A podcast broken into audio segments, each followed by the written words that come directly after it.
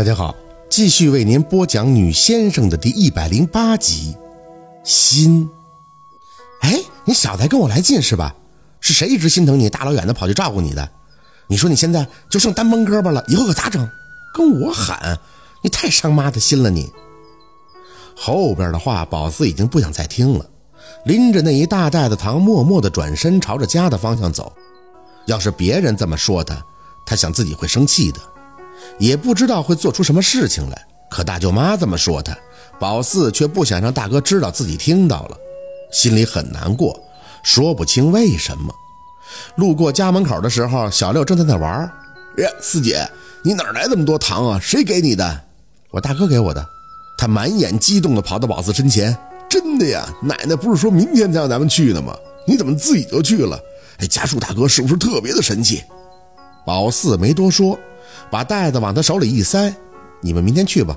你去跟我姥姥说，我去舅姥爷那儿了，过几天回来。啊，就要开学了呀！你作业写完了吗，四姐？哎，四姐，宝四没回他，迈开腿飞快地跑着，好像只要全力的跑，用力的跑，就能消散掉堆积了几个月的压抑和郁结。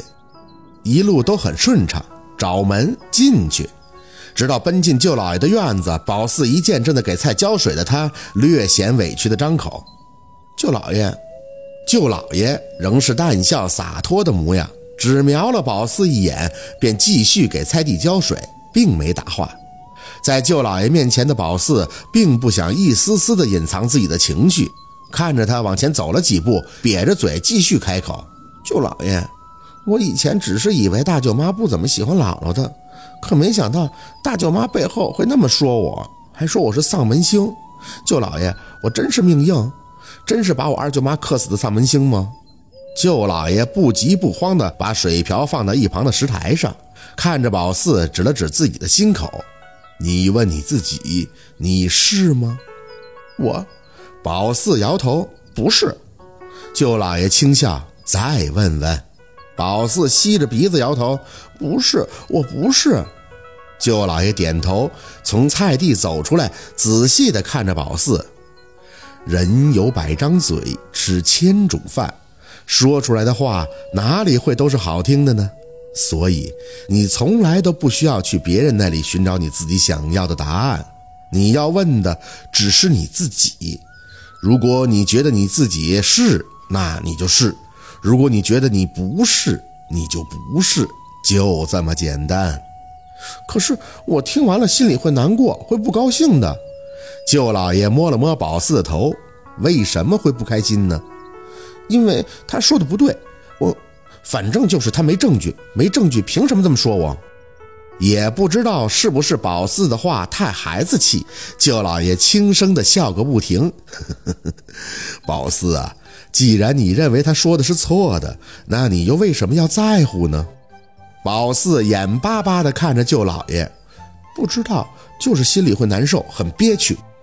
舅老爷轻吐出一口气：“你要记住，沧海纳百川不易，大境含万象有余。若心不强，那一只蚂蚁也能踩得你脚疼不已。”你还太小，最需要磨砺的是你的这颗心。心强大了，一些话自然就不在乎了。宝四似懂非懂地看着舅老爷，是不是我以后长大了就不在乎这个了？路还长着呢。舅老爷拉着宝四的手进屋。舅老爷知道你来找我，也不单单是为了你今天感觉委屈了，对不对？宝四跟在舅老爷的身边，闷闷地垂下眼。舅老爷，我怕我太笨，我以后当不了个大先生。舅老爷含着笑摇头。进屋后，倒了杯茶，坐在椅子上，悠哉悠哉地看着宝四轻饮。你是说你很笨？宝四仍旧垂着眼点头。嗯，我很笨。舅老爷轻轻地晃动着手里的茶杯。那你可能不是我认识的那个宝四啊。我认识的那个宝四可是个古怪精灵的小丫头，她不但活泼聪明，而且胆子还很大呢。你知道吗？当她明白自己是被人骗了，还敢去死人沟给自己出气呢。你说她是不是很厉害？宝四惊讶地抬眼看向舅老爷：“你你都知道？舅老爷乐不可支地看着宝四，我当然知道，我就是想看看宝四是不是他自己说的那个嗯笨丫头啊。宝四挠头看着舅老爷，我以为我以为你，那那你是知道那个背仙在梦里忽悠我的，对不对？所以你提醒我。舅老爷仍旧笑着的模样，我就是想看看宝四是不是真的不想做先生了。我。我不是不想做，我就是怕我学不会。宝四一本正经地看着舅老爷，说出自己的心里话。可我被那个背仙骗一回后，我就一点不想做先生的心思都没有了。我得做先生，我还要做厉害的大先生，这样我就能保护家人，还能帮助更多的人了。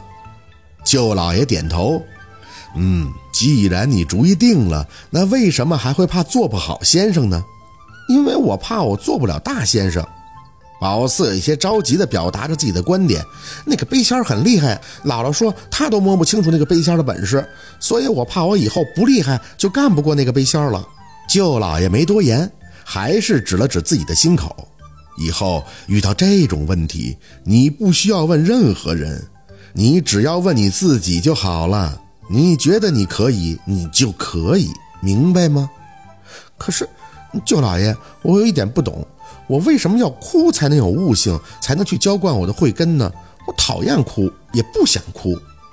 舅老爷看着宝四，轻轻的摇头：“嗯，你现在所说的这个悟，只是道法上给予你的一些开悟，让你能懂得学会去做个先生，而不是真正的悟。你要记着。”一个真正的先生是能懂七情知八苦，只有沧桑过后，才能悟透人生本身，惊觉得失无畏，心之平静。这也是很多执往之人只有在死后才能了悟之因。而你一出生受白虎星为限，不知痛苦悲剧，又怎么能做个先生呢？宝四，你记着，你的哭。不是为了让你流泪，而是为了让你懂七情之悲苦。也只有这样，你才能做个先生。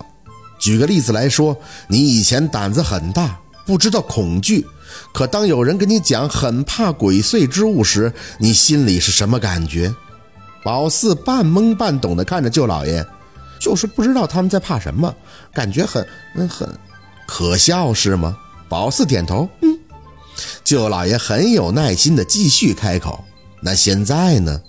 现在，宝四想起那晚来家里勾沈明远魂的东西，我也有点害怕。他们都不一样的，多吓人的都有，还会迷人的眼，让人……那如果我跟你说，他们现在都在外边，让你出去，你会吗？”宝四摇头：“不会，魂会被勾走的。”舅老爷笑了：“呵呵，可是你是先生啊。”要是有人来找你处理这个问题，你要怎么办呢？你以前胆子大，可就直接冲出去了呀。那我也要看看是什么样的东西，不然的话，我不就被……